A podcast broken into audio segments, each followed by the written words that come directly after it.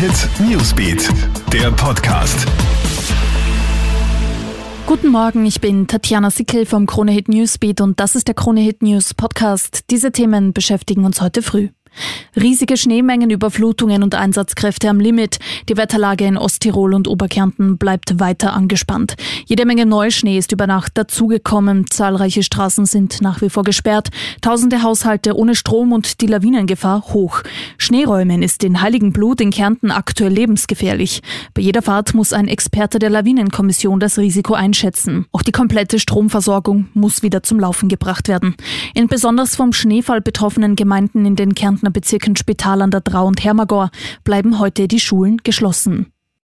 In den USA poppt das Thema Polizeigewalt gegen Schwarze wieder auf. Bei einem umstrittenen Polizeieinsatz im Bundesstaat Ohio wurde ein 23-jähriger Afroamerikaner vor der eigenen Haustür erschossen, als er gerade in sein Haus gehen wollte. Die Polizei hat offenbar jemanden gesucht und den Mann für den Verdächtigen gehalten. Wie sich herausstellt, war der Getötete aber gar nicht die gesuchte Person. Die Familie erhebt nun schwere Vorwürfe gegen die Polizei. Und obwohl gestern mit einem Massenansturm auf die Geschäfte gerechnet wurde, blieb dieser wieder aus.